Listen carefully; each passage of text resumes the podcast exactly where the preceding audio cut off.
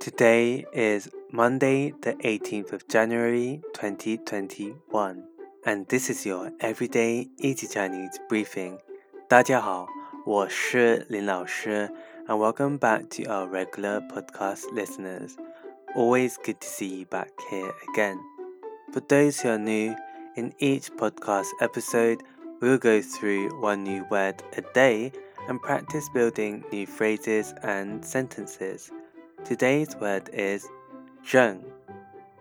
Zheng, which has so many meanings, such as straight, positive, or main. Let's look at three other words and phrases with zheng. The first is 正常,正常, which means normal. For example, if you are in an investigation room and you can see that the suspect is acting very strangely, you can tell your colleagues 他的行为很不正常。他的行为很不正常。His behavior is not normal. Next, we have 正宗，正宗 which means authentic. For example, when you go to China and your friend asks you what you want to eat, you can tell them 我想吃正宗的中国菜。